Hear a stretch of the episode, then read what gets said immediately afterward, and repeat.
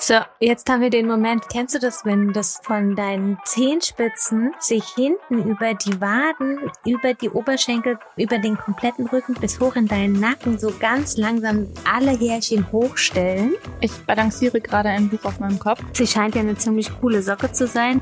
Habe ich aber nicht ansatzweise berücksichtigt in meiner Recherche. Je nachdem, zu welchen Qualitätsstandards er gefertigt wird, ne? Heute gibt es eine Folge mit Lisa. Und das ist jetzt wieder eine besondere Folge, natürlich, weil ja jede Folge besonders ist. Aber heute ist es so, dass mich dieses Thema schon seit einer ganzen Weile beschäftigt und ich ja immer wieder neue Anläufe genommen habe, was die Recherche angeht, weil es einfach so ein riesiges Thema ist. Und ich habe dieses Gespräch auch tatsächlich schon mit anderen GesprächspartnerInnen aufgenommen. Und an dieser Stelle erstmal ein großer Dank an diejenigen, die das mitgemacht haben. Diese Gespräche waren allerdings so, dass ich immer das Gefühl hatte, dass wir dem Werk nicht so richtig gerecht geworden sind, weil es halt einfach so groß ist und weil ich es vielleicht selbst zu diesen Zeitpunkten jeweils noch nicht so gänzlich verstanden habe. Und dann war Lisa bereit, das nochmal mit mir zu probieren. Und ich würde sagen, dank Lisa habe ich einen ganz anderen Zugang zu diesem Werk finden können. Und ich bin sehr gespannt, was das Werk mit euch machen wird. Und muss vielleicht noch kurz dazu sagen, wir tauchen ein in das Werk, beschäftigen uns damit und zum Ende hin haben wir beide den Eindruck, glaube ich, dass wir uns dem Ende nähern. Wir beginnen dann auch schon mit so einer kleinen Verabschiedungsform. Und dann kommt aber nochmal so ein alles, alles verändernder Move. Und da vielleicht einfach jetzt so die, der kleine Hinweis, dass die erste Verabschiedung nicht die, die echte Verabschiedung ist. Ich habe überlegt, ob ich das rausschneiden soll, aber ähm, es zeigt eigentlich ganz schön, dass ja, dass das wirklich in dem Moment einfach passiert ist und zeigt auch, wie Kunstbetrachtung eigentlich funktionieren sollte. So, jetzt wünsche ich euch viel Spaß beim Zuhören und ja, viel Spaß. Ich bin schon ganz gespannt, weil es immer schön so ein Projekt zu haben. Mm, ja, und wenn es nur so ein kleines ist, ne? So. ja, ich hoffe, das Werk überzeugt dich jetzt auch. Das ist etwas, ich, es kann sein, dass wir schon mal drüber geredet haben. Ich äh, weiß es nicht mehr. Aber das bereitet mir große Probleme und ich bin unendlich gespannt, was du davon halten wirst. Es ist unfassbar facettenreich und ich glaube, ich habe selbst nur an der Oberfläche gekratzt und es nur oberflächlich wahrgenommen. Und um das direkt als Disclaimer vorauszuschicken, ich glaube auch, dass wir beide mit unserer Prägung wahrscheinlich gar nicht so in der Lage sind, das Werk vollständig zu erfassen. Ich glaube, man bräuchte da ähm, Literaturrecherche und noch Interviews und ich weiß nicht was alles. Und deswegen äh, gucken wir einfach mal, was das subjektiv mit uns macht, wenn wir diesem Werk einfach mal so ganz random auf der Straße begegnen würden, denn dort kann man dieses Werk antreffen und schauen einfach mal, wie wir als so geprägt, wie wir dann eben geprägt sind, das Werk wahrnehmen würden. Aber als allererstes gibt es eine Einstiegsfrage. Okay, krass. Also ich weiß ja auch noch nicht. Ähm, ich habe einfach gerade keine Ahnung. Aber jetzt hast du jetzt schon krass angekündigt. Also der, der Stress, der Stresslevel steigt. Sehr gut, sehr gut. Ich habe das auch schon tatsächlich mehrfach versucht aufzunehmen, aber ähm, das, das war dann, das erzähle ich dir später. Okay, also. Wie stehst du zu Schuhen? Schuhe? Ganz random. Wie stehst du zu Schuhen? Was hast du für eine Beziehung zu Schuhen? Das wäre jetzt der allerwichtigste Start, um erstmal unsere eigene Prägung zu reflektieren. Alles klar. ähm, Bist du ein Schuhgirl? ich, ist witzig, ne? Weil die Frage begleitet mich so seit ein paar mhm. Wochen immer mal wieder. Wirklich jetzt? Ja. Krass. Und zwar, ich kann dir folgendes Szenario beschreiben. Uh Ich habe so ein paar wunderschöne, schicke, Himmel, hellblaue, mit kleinen Löchern perforierte Lederschuhe, Stiefletten. Mhm. Die sind wunderschön. Die trage ich nie. Damit habe ich nicht gerechnet. Ich habe gerade das Bild so aufgebaut und ich habe dir auch so in meiner Vorstellung diese Schuhe angezogen. Ja. dachte mir so, das passt voll und mega. So, pass auf, guck, so ganz stimmt's nicht. Also ich trage sie und zwar morgens suche ich mir mein Outfit raus, mhm. ziehe die Schuhe an, merke, ah, oh, die sind so schön.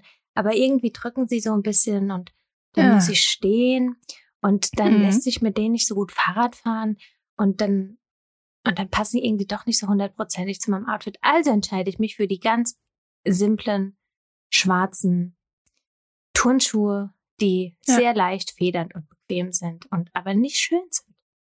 Mhm. Also Ich verstehe. ich finde, Schuhe sind total toll und man kann entweder Schuhe tragen, weil sie irgendwie geil aussehen, oder man trägt sie, weil sie eben einen tragen, so durchs Leben tragen, ne? mhm. Oh ja, das ist ein schönes Bild. Und, und, Mhm. und dann, dann entscheide ich mich immer für die nicht so schönen Schuhe.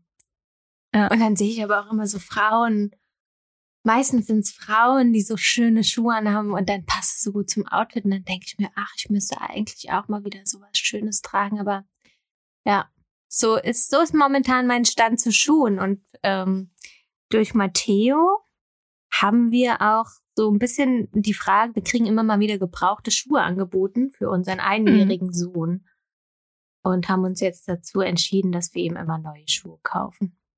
Mhm. Wobei ich mich gerade frage, ob es nicht, also ich meine, ne, so gebrauchte Schuhe, wenn ich mir das jetzt so vorstelle, fände ich es, glaube ich, im ersten Moment nicht ganz so cool. Aber wenn ich mir vorstelle, dass die jetzt schon jemand eingelaufen hätte und die dann vielleicht nicht mehr drücken würden. Ah, ja. Hm. Hm. Ja. Nee, ja. Hm. Und du? Was, was, und Ah, du? Du mhm. und Schuh? Ja, ich und Schuh. Ich habe mich, glaube ich, meine ganze Schulzeit und das Studium immer in so Absatzschüchen durch die Gegend gequält. Aber so richtig gequält. Also, ich habe, glaube ich, sehr breite Füße und die passen eigentlich gar nicht so richtig in Damenschuhe. Und deswegen, also auch wirklich gequält, habe das dann aber wirklich so abgestellt, dass ich diesen Schmerz wahrnehme. Habe auch, glaube ich, eine großartige Störung, was meine Schuhgröße angeht. Ich kriege das also nicht so richtig. Die äh, habe ich auch. Kaufst du die Schuhe immer zu Echt? klein? Nee, ich kaufe die, ja, also mittlerweile jetzt zu groß, Ja. weil ich dagegen wirken möchte. Ja, ja, ja, ja. Ja, genau die krass. gleiche Störung habe ich auch. Wahnsinn. Boah, das, äh, hör mal, neues Level der Seelenverwandtschaft. Ja, ich glaub's auch. Krass. Ja, und das ist halt total schwierig so, so durchs Leben zu laufen. Und irgendwann habe ich dann aber gecheckt, dass mich das unglücklich macht, dass mir meine Füße permanent wehtun. Und habe mir dann einfach mal gedacht, warum mache ich das denn? Vor allem hat mich das auch ab einem gewissen Punkt genervt, dass ich so laut war beim Laufen. Also immer dieses Klack, Klack, Klack, Klack, Klack. Ähm, ja, und dann bin ich auf Turnschuhe umgestiegen. Und seitdem habe ich ein paar Turnschuhe, was ich unnormal liebe, ohne Ende. Und ich krieg schon immer Angst, wenn sich das dann irgendwann so auflöst. Mhm. Weil ich dann denke, oh Gott, ich brauche ein neues Paar, das ist nicht cool. Mhm. Und bin jetzt dazu übergegangen, mir immer wieder dieselben nachzukaufen. Heiner wird die Folge lieben. Heiner macht das auch so. Echt? Mhm. Ach, noch ein Seelenverwandter. Der hat, glaube ich, drei Paar Turnschuhe Ah, und alles ist die gleiche Marke Wahnsinn. und das gleiche Modell. Ja. Ja, ich fühle es. Ich fühle es. Denn, denn man muss sich irgendwann entscheiden. Möchte ich Schmerzen oder möchte ich. Also zumindest war es bei mir so. Und das, also ich habe es dann nicht mehr eingesehen. Und ich glaube, seitdem bin ich ein besserer Mensch.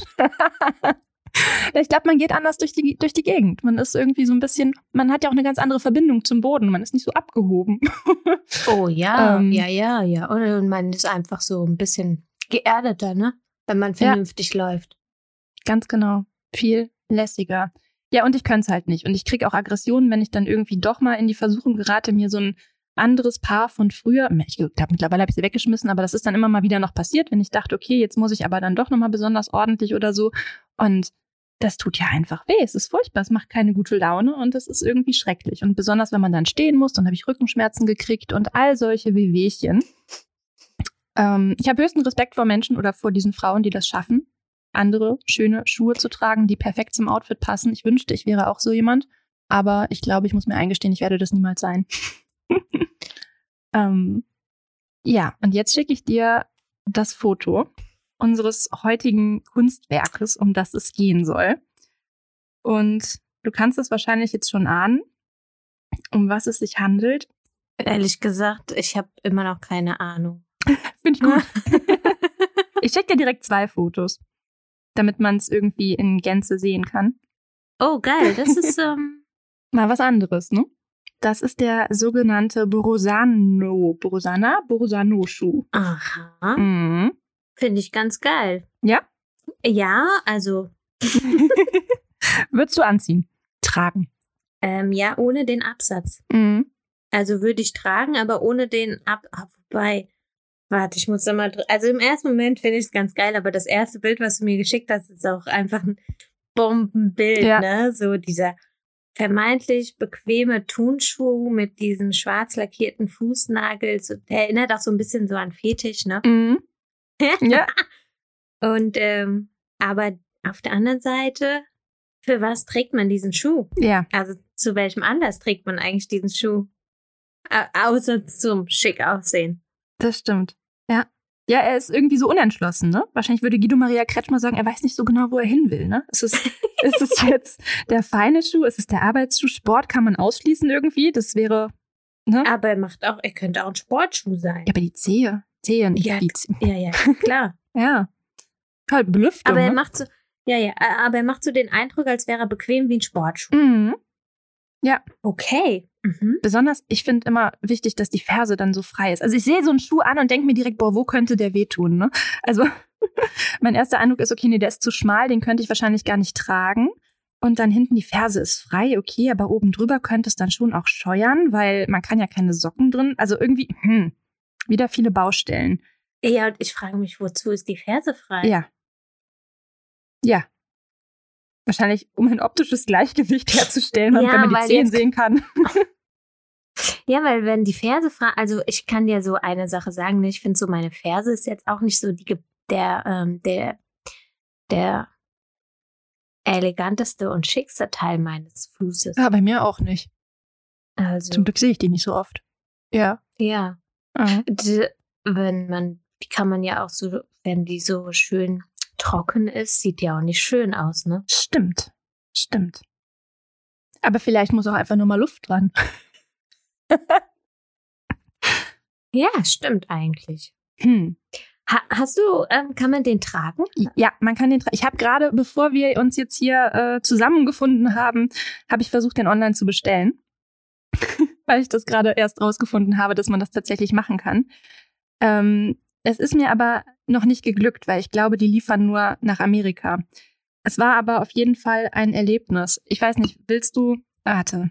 Also, du kommst auf eine Website und dann musst du erstmal anklicken, wie so dein Gehalt ist. Also verdienst du wenig, mittel oder viel. Und daran orientiert sich dann der Preis, der dir im weiteren Verlauf angeboten wird. Okay, kannst du mir was zu dem Schuh erzählen? Ja. ja. Ähm, das ist, ich habe jetzt nochmal nachgesehen, das ist der Brosana-Schuh, nicht No. Und das ist ein Unternehmen, das 1960 oder von 1960 bis 69 in Borovo ähm, ansässig war und dort wurde dieser Schuh entwickelt.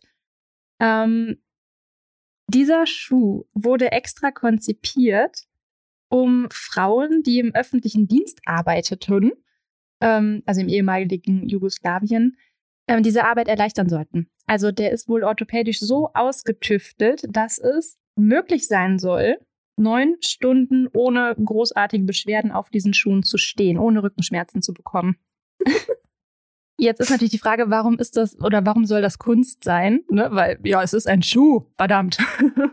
Was soll das denn? Und nur weil der jetzt anscheinend zaubern kann und man keine Rückenschmerzen bekommt. Die Künstlerin Irena Hajduk, die ist äh, auch sehr faszinierend. Ich würde dir unglaublich gerne mehr über ihre Biografie erzählen. Kann ich aber leider nicht, denn sie lehnt dieses Konstrukt von Biografien ab. Das ist auch schon mal ein Statement, würde ich sagen. Finde ich geil. Ich auch. ähm, die ist 1982 in Belgrad geboren. Das ist das Einzige, was man weiß. Und ich habe das erste Mal die Nase dran gekriegt an ihre Kunst ähm, bei der Documenta. Ich weiß gerade nicht genau, bei welcher Documenta. Ich glaube, bei der letzten 14, Documenta 14. Denn dort hat sie ausgestellt. Und zwar zwei Dinge. Nämlich einmal gab es einen kleinen Laden, nämlich Jugo Export. Das ist nämlich dieses Unternehmen, was sie gegründet hat, obwohl es dieses Unternehmen in Jugoslawien schon gab. Aber als es dann damit zu Ende ging. Und das sind jetzt wieder diese Dinge, da komme ich in großartige Beklemmungen, weil ich mich da historisch und so weiter nicht gut genug auskenne. Ich habe versucht, diese Geschichte Jugoslawiens ähm, aufzuarbeiten, aber uiuiuiui. Oh ja, das ist sehr schwierig. Ich hatte einen guten, einen sehr, sehr, sehr guten Freund oder einen sehr guten Bekannten und die kamen, als er sieben Jahre alt war, aus dieser ähm, Jugoslawien-Geschichte geflüchtet Mhm. nach Deutschland. Ja. Und da habe ich auch erstmal gemerkt, wie kompliziert das eigentlich auch ist. Ne? Absolut, also, ja. Mhm. Also so mit diesem Hinweis, dass ne, alles, was ich da jetzt sage, eventuell alle Angaben ohne Gewähr oder nach bestem Wissen und Gewissen. Aber da gibt es, glaube ich, genug andere Dinge, die das entsprechend gut aufarbeiten. Vielleicht packe ich da irgendwas in die Show Notes. Jedenfalls hat sie dieses Unternehmen, was es gegeben hat, was es dann nicht mehr gab, neu gegründet, aber genau den Namen übernommen und spielt natürlich dadurch auf diese Verbindung an. Hey, ne, dieses Unternehmen Yugo Export war wohl riesengroß und das ist jetzt ihre Modemarke. Und dann hat sie diesen Shop da auf der Documenta ausgestellt, wo man diese Schuhe kaufen konnte. Alle Mitarbeiterinnen der Documenta waren mit diesen Schuhen ausgerüstet und mit diesen Schuhen bekommst du einen Vertrag. Und du musst dir wirklich überlegen, ja, kann ich diese Vertragsbedingungen erfüllen? Und du sollst unterschreiben oder dich dazu verpflichten, dass du diesen Brosana-Schuh nur trägst, während du arbeitest. Mhm. Ich finde das total cool. Ich finde es total lustig. Es würde mich einschränken, glaube ich, weil. Wann arbeitest du denn nicht, Hannah? Das ist nämlich das Problem. Aber wahrscheinlich würde ich den dann auch nur tragen wollen, wenn ich da mal frei habe, weil, weiß ich nicht und was ist alles Arbeit? Und besonders jetzt so in dieser Corona- und Homeoffice-Situation, ich glaube, da strugglen viele, viele Menschen und auch nicht nur, nicht nur in dem Bereich. Jetzt kann man ja auch sagen, hey, du bist Mutter. Ist das nicht auch irgendwie eine Form von Arbeit? ähm, ja, ja, ja, ja. Da sind wir. Ähm, äh, da, ja. da, kommen wir gar nicht mehr dazu, diesen Schuh überhaupt an unseren Fuß zu bringen. Also nee, den abzunehmen. Warte, was? Jetzt habe ich mich verheddert. Ja, ja, da kommen wir nicht mehr dazu, den, den Schuh auszuziehen. Ja, genau, aber zum Glück macht er keine Rückenschmerzen. Ne? aber äh, finde ich total spannend, so eine Bedingung mitzugeben. Ich meine, gut, sie kommt nicht und kontrolliert es, aber du unterschreibst ein offizielles Dokument. Offiziell. Ja, weil es ist ja, es ist ja auch ganz interessant, ne, weil dadurch, dass du dich dazu entscheidest, es zu unterschreiben, denkst du ja auch automatisch darüber nach, wann arbeite ich, wann arbeite ich nicht. Mhm. Ja. Und du schaffst dir dann bewusst ähm, ja eine Abgrenzung irgendwie und wenn es durch die Kleidung ist. Ja. Ja, oder du stellst fest, dass es keine Trennung mehr gibt. Mhm. Hätte hohes therapeutisches Potenzial, eine solche Erkenntnis. und bestellst du ihn dir? Ich glaube ja. Ich glaube ja. Also wenn ich das, wenn die nach Deutschland liefern, hätte ich den total gerne. Was glaubst du, wie teuer dieser Schuh ist, der Kunst ist? Naja, wenn sie den mit dem, also Ah, was glaube ich, wie teuer der Schuh ist.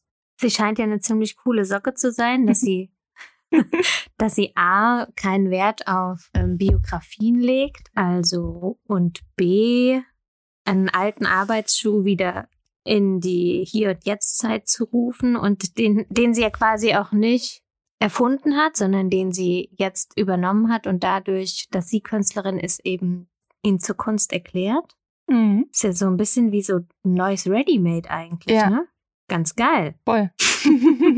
Jetzt hast du gesagt, das ähm, orientiert sich auch so ein bisschen an dem Gehalt. Ja, du hast recht. Deswegen kann ich wahrscheinlich gar nicht den finalen Preis benennen. Aber auch, ich glaube, so 60, 70 Euro mhm. wären schon. Ja. Vielleicht auch 120, je nachdem, zu welchen Qualitätsstandards er gefertigt wird. Das ne? ist das Ding. Ich finde, das kann man auch nicht so richtig. Äh, ja, ich hätte ihn gerne mal in der Hand und würde mir da ein Urteil bilden.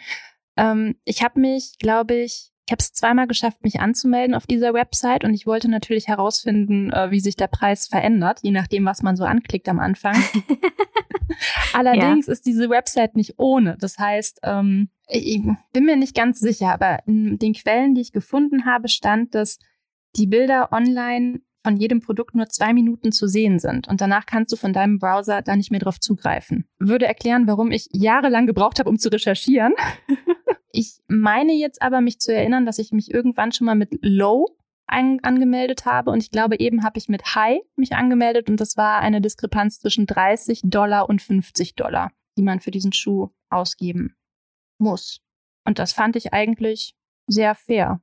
So ich war überrascht. Also eigentlich habe ich gedacht, das ist Kunst, das kostet bestimmt äh, so viel, dass man sich das nicht ansatzweise erlauben kann. Also ich habe mit mehreren hundert Dollar gerechnet, muss ich sagen. Echt? Nee. Also wenn du, wenn du als Künstlerin sowas machst, dann, dann willst du ja auch irgendwie, dass der rauskommt, oder? Ja, das stimmt. Aber dann hat sie noch so diese, dieses Mindset, dass sie den Konsum oder das Konsumtempo reduzieren möchte und möchte, dass die Menschen ganz bewusst konsumieren und in diesem Shop auf der Documenta wurde nur der Schuh angeboten, aber wenn man aktiv nach anderen Dingen aus dieser Jugo-Export-Kollektion gefragt hat, wurde einem dann etwas gezeigt. Ah, okay. Also du musstest quasi eigene Arbeit dafür leisten. Du, dir wurde das nicht so präsentiert, genau. du wurdest nicht so quasi, normalerweise wird man ja heutzutage gezwungen zu konsumieren. Man hat ja gar keine andere Wahl. Ne? Ja, so ist es. Und da musstest du dann nachfragen. Ich bräuchte noch. Mhm. Haben Sie auch Jacken? ich bräuchte noch eine richtig gute Arbeitsjacke. Und das haben sie dann im Sortiment.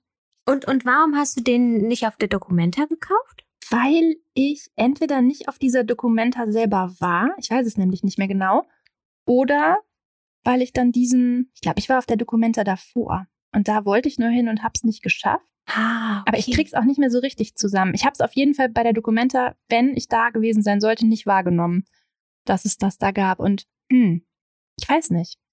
Das war ja auch nicht das Einzige, denn sie hatte auch die äh, noch etwas andere oder weitergehende Performance, die ich jahrelang auch sehr seltsam fand.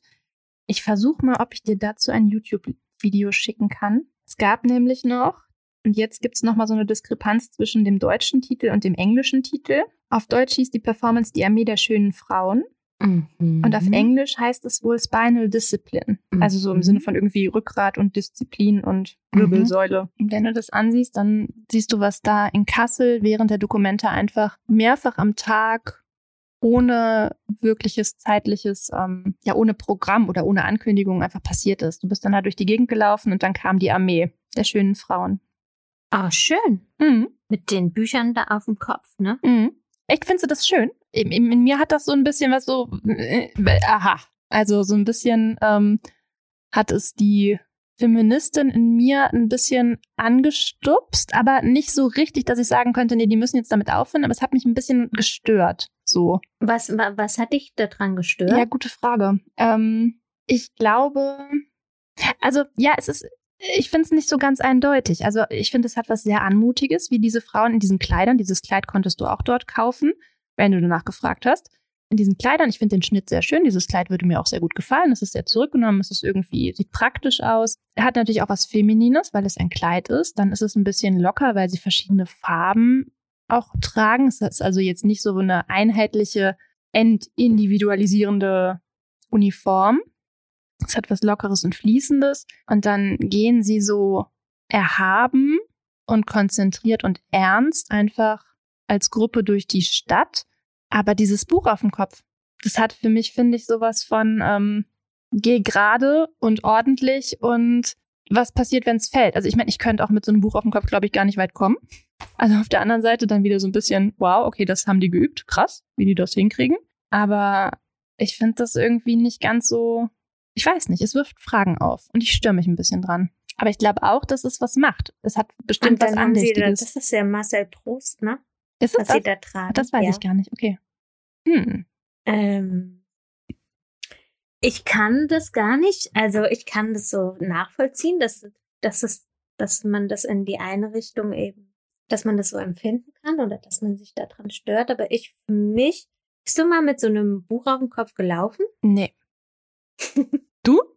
Ja. Echt? Warum? Also, warte, ich bin nicht nur mit einem Buch auf dem Kopf gelaufen, sondern ich bin ja auch Waldorfschülerin. Mhm. Und da hast du ja das große Fach Eurythmie und da hast du auch so, dass du mit so einer Kupferstange auf dem Kopf laufen musst. Ernsthaft? Oder mit einer Kupferkugel. Krass. Und deswegen kann ich vielleicht auch ganz anders das irgendwie nachvollziehen oder nachempfinden, ne? wenn ich mich, kann mich da so gut reinversetzen. Wenn man so ein, so ein wallendes Gewand trägt, ja. ja, dann, dann macht es ja A in der Haltung was. So, und wir als Frauen haben ja, wir haben ja einfach den Luxus, dass wir das auch machen können. Mhm. Männer haben das ja nicht. Zumindest nicht in, in unserer westlichen ähm, Kultur. Mhm. Und dann, wenn man sowas auf dem Kopf trägt, dann hat es auch so ein bisschen was von meditativem Schreiten. Krass. Jetzt also kann ich es ganz hat, anders sehen, ja. Das hat tatsächlich für mich gar nicht so ein, ähm, sowas, sowas Negatives. Also früher hat man, glaube ich, beim Ballett hat man die Frauen oder die Mädchen dazu gezwungen, gerade und aufrecht zu laufen und ihnen was auf den Kopf gelegt, ne? Mhm. Aber wenn man das nicht unter diesem Aspekt macht, sondern einfach unter so einem, dadurch verändert sich die Art des Gehens und die Haltung deines Körpers komplett. Ich balanciere gerade ein Buch auf meinem Kopf Mach mal. Und ich bin Und du, fasziniert. Und du, ja, und du hast auch eine ganz andere Verbindung zum Boden. Das ist krass. Mhm. Aber ich wäre sehr weit davon entfernt, so straight über eine Straße zu gehen. Ich sitze gerade nur und das erfordert schon, boah, ich glaube, wenn man das übt, hat das wirklich was. Das ist ja auch so eine Gleichgewichtsübung, ne? Also wirklich Total. so in das die bringt dich, Mitte zu kommen. ja, das bringt dich total in die Mitte und das lässt dich schreiten. Also du, du läufst dann nicht mehr, ne? Es ist kein Laufen. Du läufst nicht von A nach B, um irgendwas zu erreichen, sondern du schreitest halt irgendwie. Und vor allem kannst du auch nicht auf den Boden gucken. Du machst dich auch nicht klein, du machst dich automatisch groß, ne? Weil du Ja, du musst immer straight gerade nach vorne blicken. Du hast, es geht immer nach vorne so. Das ist auch ein ganz ein besonderes Gefühl eigentlich. Voll. Okay, krass. Das war jetzt mindblowing für mich. Also ohne Witz, das ist richtig krass. ja, ja. Du, du, du wolltest wo ganz anders hin, ne? So, Ähm, du, du dachtest du. Äh, oder sagen wir mal so, ich habe, ich versuche echt schon so lange, dieses Werk zu verstehen. Bestimmt zwei Jahre. Schiebe ich das, habe ich das immer irgendwie hier und ich finde so krass, dass man immer noch ja andere Dinge erkennen kann. Und da war ich jetzt festgefahren. Und jetzt ist es so einfach. Einfach mal ein Buch auf den Kopf legen und sich da mal für öffnen. Und da hätte ich ja, also, ah, okay, jetzt ist es gefallen. das ist cool. Und dann, dann ist es natürlich auch so, Dann hat es Dann was hast du ganz dieses- anderes. Ja. ja, dann hast du dieses Kleid noch an und dann haben die dieses Marcel Brust auf dem Kopf. Ich weiß nicht, wie man ihn richtig ausspricht, wenn man bei so ganz ähm, Ich hätte jetzt auch so gesagt wie du. literaturaffinen Menschen, die sagen das immer so, die betonen das so schön und ich denke mir immer so, hm, okay, so macht man das nicht. Aber ja, Wann macht man das denn in der Waldorfschule? Also äh, ich versuche das gerade irgendwie der Entwicklung zuzuordnen. Also ist das permanent die Begleitung? Oder ich meine, ich habe das im Studium mit dieser ähm, Stange, von der du gesprochen hast, das haben wir, glaube ich, mit den Füßen, da haben wir irgendwas. Aber das war ja so eine ganze, ich sag mal, Welt, diese Eurythmie, zu der ich mich nicht so richtig, ähm, ich konnte mich da nicht so öffnen. Aber ich glaube ganz klar, dass das schon irgendwie auch wichtig ist, weil es viel bewusster ist als äh, Sportunterricht oder so. also ich, ich glaube, jeder Waldorfschüler oder jede Waldorfschülerin öffnet sich erst Jahre später dafür. Mhm. Ja, kann ich voll verstehen. ja. Mm, Ich, das ist jetzt so ein bisschen ähm, gefährliches Halbwissen oder Erinnerungswissen. Mhm. Wie meine Ausführungen über Jugoslawien, ja. genau, ja. Aber ich meine, man hätte das gemacht so, ähm, so ab der siebten, achten Klasse. So Anfang Pubertät. Also wo es ja eben auch so ein bisschen um das Selbstbewusstsein, Mhm. also was da ja nochmal ganz anders erwacht in dem Zeitraum. Ich glaube, da macht man das. Oder vielleicht sogar noch ein bisschen höhere. Finde ich voll gut. Und dann laufen alle gleichzeitig mit diesen verschiedenen Dingen auf dem Kopf. Das ist immer so schlimm, ne, wenn man sich das so vorstellt. Also, wenn ich das jetzt so bildlich darstelle, es ist, es, das, das ist eine der wenigen Eurythmie-Stunden, die ich auch wirklich cool fand, Mhm.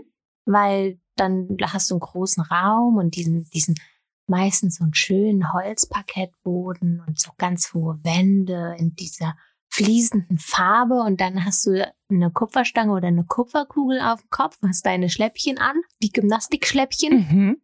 und dann läufst du eigentlich immer im Kreis Okay, ja. oder quer durch den Raum. Also das eine bringt eine andere Aufmerksamkeit mit sich als das andere. Mhm. Ja, so macht man das dann. Finde ich gut.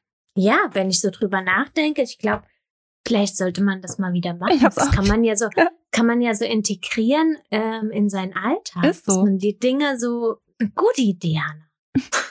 Jetzt mal ohne Witz. Also das mit dem Buch, das jetzt möchte ich das üben.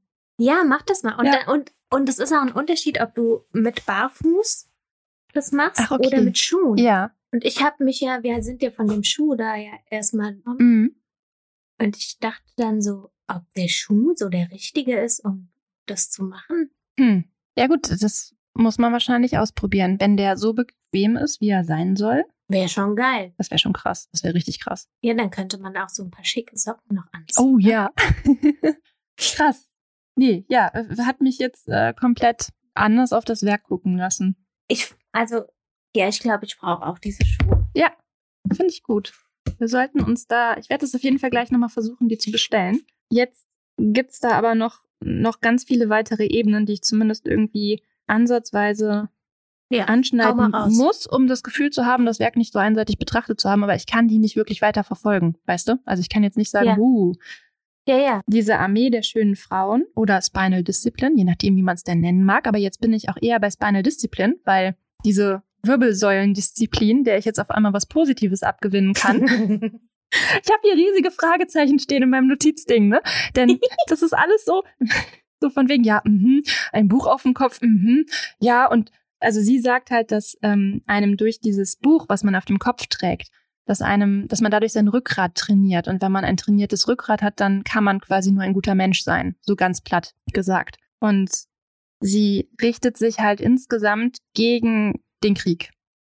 So. Es ist zwar die Armee der schönen Frauen, aber ich deute das jetzt mal so lapidar, dass die Frauen ohne Waffen diesen Krieg begehen. Sie machen das mit Disziplin und Rückgrat und ähm, einer pazifistischen Grundhaltung. Und jetzt kommt noch dazu, dass Jugo Export, also wir erinnern uns, der Name dieser Modemarke, früher halt sehr groß im Geschäft war in Jugoslawien und es gab auch Jugo Import. Jugo Import und Jugo Export haben mit Bekleidung und Waffen gehandelt. Ach krass. Ja.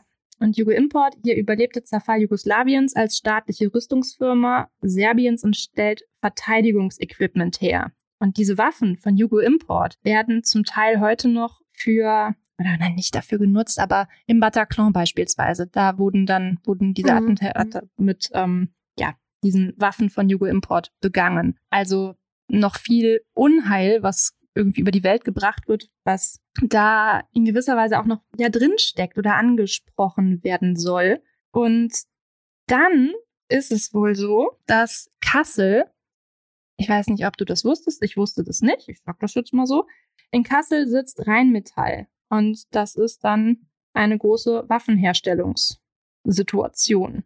Und Irena Hajduk sagt, Waffen sollten nicht verkauft werden. Die einzige Bestimmung von Waffen sei es, Schaden zuzufügen der Welt.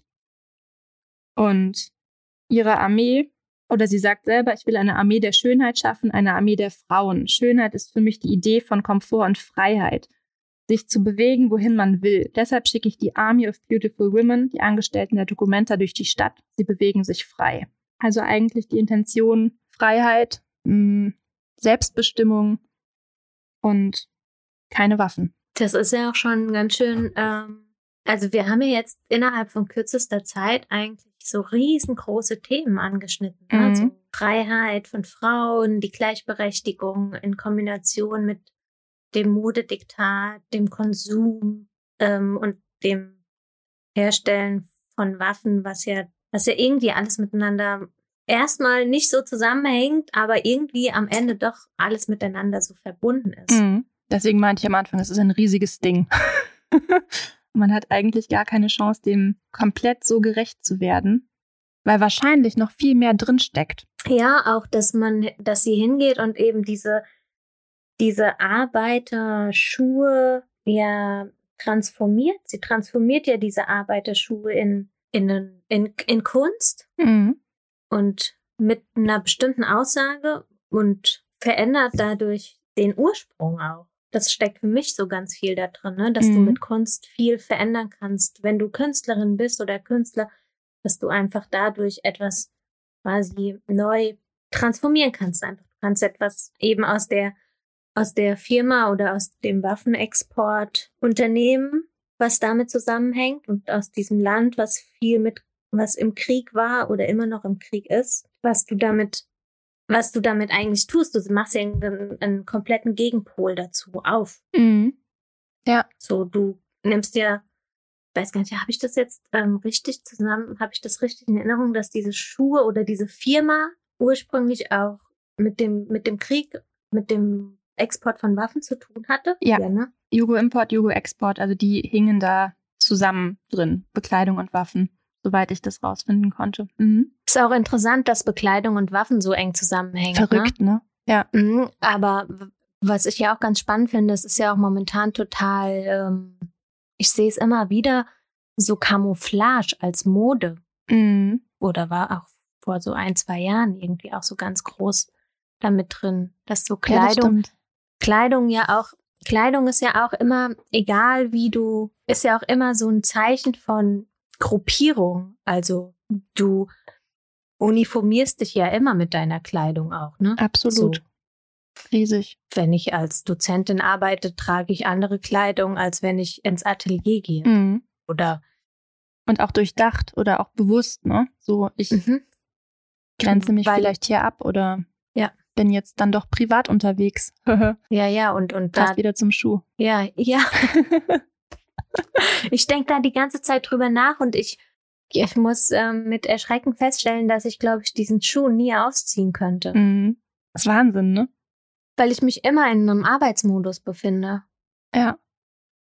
Und das Also, ist krass. Alles, was ich tue, ist echt für mich so, ja, Texte für die Galerie zu schreiben, mich im- mit E-Mails auseinanderzusetzen, dafür im eigenen Atelier zu arbeiten, äh, meinen Brotjob nachzugehen, als Mutter zu arbeiten. Also Mhm. nein, ich würde diese Schuhe nicht mehr ausziehen Ja. können.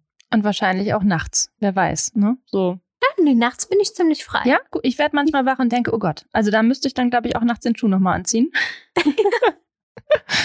Ähm, ja, aber eine krasse Arbeit. Also auch, ich persönlich ja finde es auch sehr ästhetisch. Ne? Mhm. Das, das, also auch so das, was du gerade vorgelesen hast mit der Schönheit und der Freiheit, das könntest du mir eigentlich mal schicken. Mache ich. Schön an.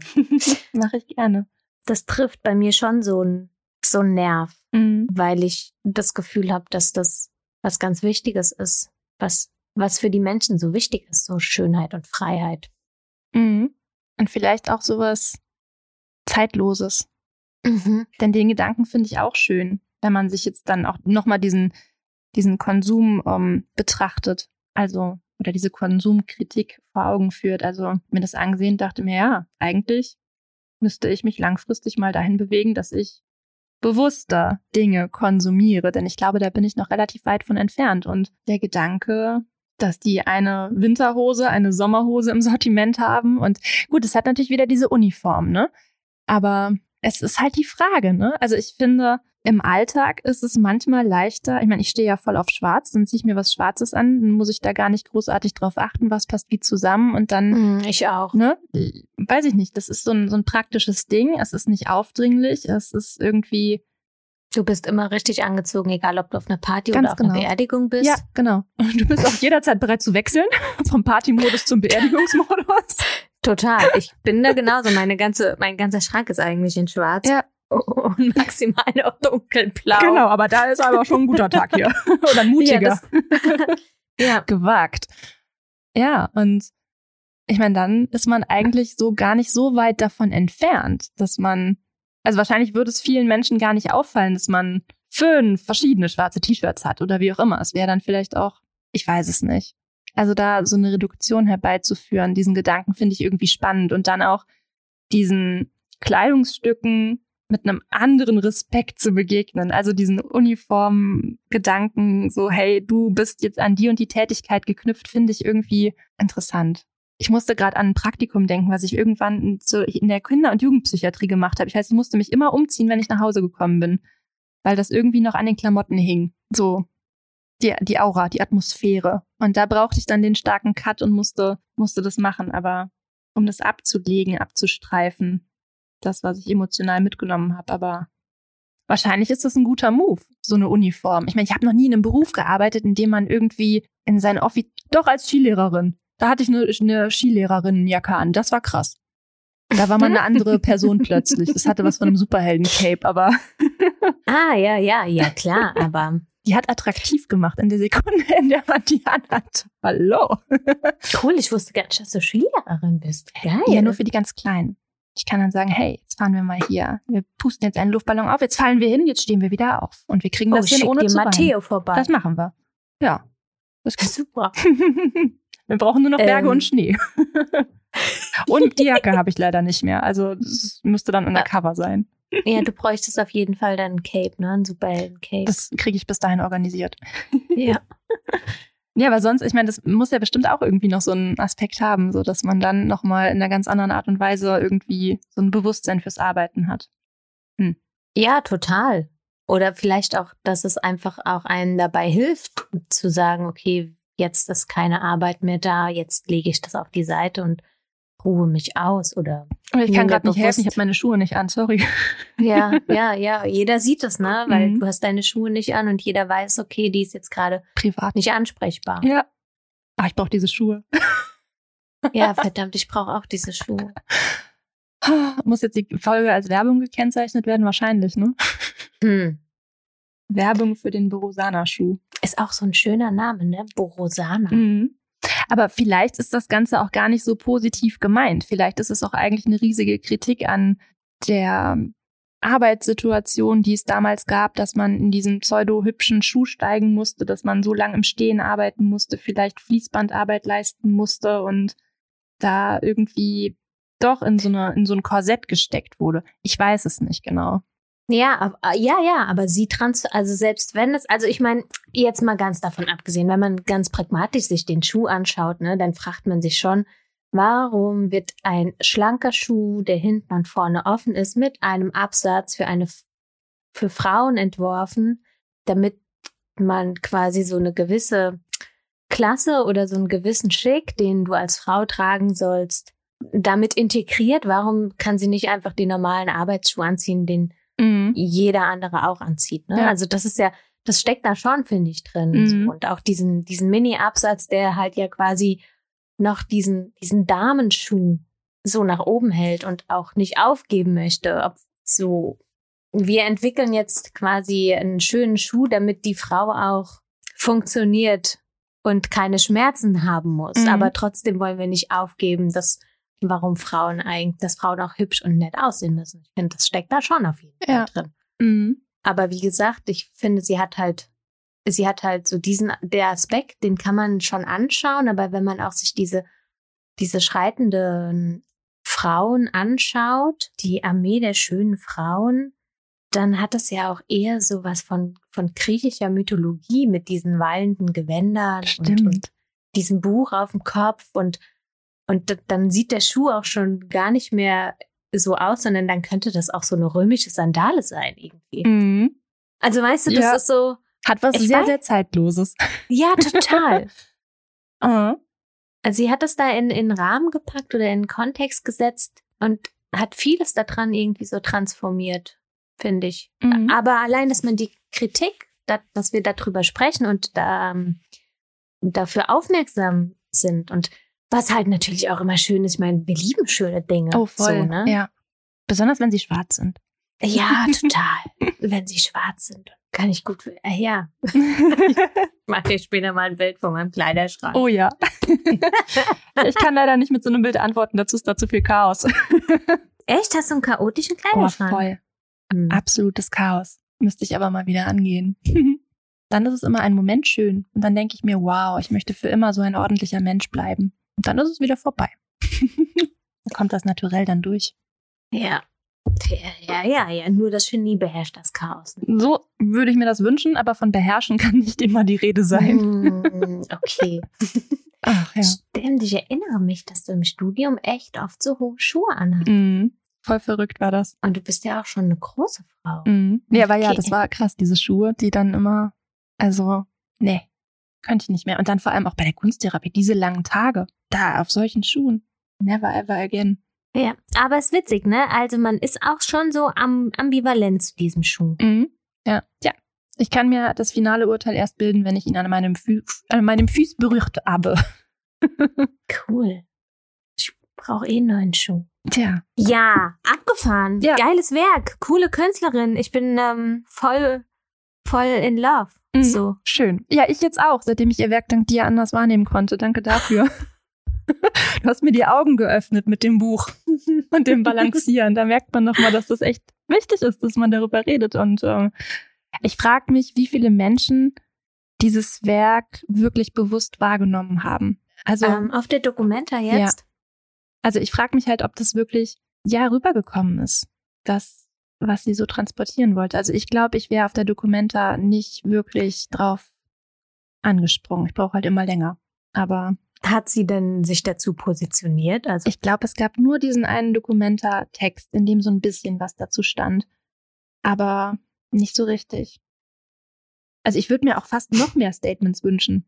Also ich würde am liebsten auch mal mit ihr ein bisschen sprechen. So, hey, was ist die Intention und hier und da und was steckt dann noch alles drin? Also ich finde, man sitzt jetzt hier und hat so eine Idee, ne, wie viele Türen und Fenster sich da noch öffnen könnten und wie viele Wege man noch bestreiten könnte, um da noch ja mehr darüber herauszufinden. Aber ich traue ihr einfach zu, dass da noch ganz viele Ebenen drinstecken und ja, ich witzig, ich habe so ein tiefes Bedürfnis, jetzt so ein großes Flipchart aufzumachen und das alles aufzuschreiben, mhm. damit das, ähm, damit man es sich bewusst machen kann. Ja. Weil je länger man es sich anschaut und je länger man drüber spricht, desto mehr mh, mm, oder desto präziser kann man dieses Gefühl irgendwie beschreiben, was man da, was, was da alles transportiert oder was in einem da so persönlich anspringt. Ne? Ja. Und wenn man dann jetzt wahrscheinlich noch historisch da ganz anders bewandert ist oder vielleicht auch selbst ähm, ja da eine persönliche Verbindung hat, kann man wahrscheinlich noch ganz andere Ebenen aufdecken. Das finde ich auch immer ganz interessant, weil sie ist ja quasi ein Kind des Krieges, ne? Mhm. Und dass da eben diese Geschichte dann damit drin verarbeitet wird, ne? Ja. Also allein hinzugehen und äh, was, was eigentlich, womit man weiß ich nicht, ist sie dort groß geworden oder ist sie. Ich wünschte, ich könnte es dir sagen, aber sie lehnt ja leider Biografien ab. sie wird wahrscheinlich auch wissen, warum. Ja, wahrscheinlich. Weil dann verknüpfst du natürlich, weil die Arbeit ist ja immer unmittelbar mit dir verbunden. Absolut. Und wenn jemand aus einem Gebiet, aus einem Land, wo Krieg herrscht, eine Arbeit schafft, dann, dann trägt das natürlich auch das mit, aber deswegen auch eine, auch wieder so eine Umkehrung, die sie da macht. Ne? Mhm. So dieses, die Armee der schönen Frauen, nicht zu sagen, ich mache keine Armee, sondern ich kreiere eine Armee, die aber mit einem was Positives in die Welt bringen soll. Ja. Ja, und sie so. lenkt es auch bewusst weg von sich persönlich, ne? Dadurch, dass sie da keinerlei Informationen äh, hergibt. Alles so bewusst und so. Ah, ich mag sowas. Wenn du bewusst dein so persönliche Dinge weggibst, also mhm. mh, hm, ja, oder das so zugunsten deiner Aussage machst. Hm. Ich finde, das hat auch was Reduziertes, was auch in dem Stil der Anziehsachen steckt. Das ist so ganz reduziert auf hm. vielleicht das Wesentliche. Und vielleicht ist das Wesentliche die Person, die es trägt. Hm. Mhm. Naja. Ja, das stimmt. Also auch die Frauen, die, die, die da durch Kassel gelaufen, die sind, das sind ja auch sehr, also man hat den Fokus auf das, auf dem Gesicht auch, ne? Ja. Mhm. Also, also eigentlich eine Kleidung, die die Individualität hervorhebt, dadurch, dass sie so reduziert ist. Mhm. Die keine, keine Uniformierung eigentlich benötigt, mhm. um zu sagen, hey, ich bin der und der, sondern ja. Ja. Ja. Und dann könnten wir noch über Marcel Proust sprechen, ne? Oh das Gott, ja. ja Mhm. Also, weil das haben wir, jetzt haben wir da oben diesen, dieses Buch da total außen vor gelassen, haben uns voll so mädchenmäßig auf die Klamotten und die Schuhe gestürzt, so, ne? Und die Frauen und so, aber dass da oben ja ein Kerl auf diesem Kopf von diesen stimmt. Frauen sitzt, ja, da kann man mal drüber nachdenken. Aber hallo. Habe ich aber nicht ansatzweise berücksichtigt in meiner Recherche.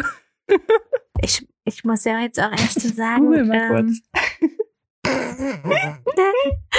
ja, fragen wir Doktor. Ich, ich, ich, ich bin echt am überlegen, aber ich glaube, bewusst habe ich von ihm so noch nichts gelesen. Gut. Also schade, aber gut. Und, und du? Nix, niemals, keine Ahnung. Ich sehe ihn auch gerade oh. das erste Mal. Ich sehe gerade ein Foto von ihm. Valentin Louis Georges äh, er ist Franzose, ne? Okay. Valentin Louis Georges Eugen. Marcel oh, Proust. Äh, Eugène? Eugène, Eugène Marcel Proust. 1871 in Paris geboren, 1922 gestorben. Französischer Schriftsteller und Sozialkritiker. Da hat sich der Pepe im Hintergrund geschüttelt. So, sein Hauptwerk ist der siebenbändige Roman Auf der Suche nach der verlorenen Zeit. Ich weiß jetzt nicht, ob die genau das auf dem Kopf hatten, aber ich finde, das hat auch schon was Deepes. Ja, total. Krass. Hm. Uiuiui. Ui, ui. Das ist ein monumentaler Roman äh, der bedeutendsten erzählenden Werke des 20. Jahrhunderts. Auf der Suche nach der verlorenen Zeit ist eine fiktive Autobiografie, auch interessant, fiktive Autobiografie, mit raffinierter Struktur. Ein weitgehend anonymes Ich, das aber möglicherweise Marcel heißt, erzählt von seinen zum Teil vergeblichen Versuchen, sich an, an, seine Kindheit und Jugend zu erinnern. So, jetzt haben wir den Moment, wo es mich von, kennst du das, wenn das, wenn von deinen Zehenspitzen sich hinten über die Waden, über die Oberschenkel, über den kompletten Rücken bis hoch in deinen Nacken so ganz langsam alle Härchen hochstellen. Ich habe mitgemacht. Und du denkst so, oh, krass. Ah, wirklich krass. Wahnsinn. Also, Wahnsinn. eigentlich, ähm, Die Erlebnisse der Vergangenheit auf intensive Weise vergegenwärtigen und damit erinnerbar machen. Ja, krass. Und wieder eine Schippe drauf. tja, der Marcel Proust auf dem Kopf von diesen schönen Frauen, Mhm. Boah. die in ihrer Uniform durch die Stadt laufen Oh ja. und aussehen wie so griechische Göttinnen. Mhm. Ich habe immer noch eine Gänsehaut. Da kann man auch so ein bisschen, man könnte ja auch vorwerfen, so, die, die, die packt so alles drauf. Aber ne? wirklich, man kann auch mal ein bisschen weniger, ja? Ein bisschen Mal, also so ein bisschen, also ist ja schon, ist ja fast schon ein bisschen viel Ja, hier, ne? also Wahnsinn.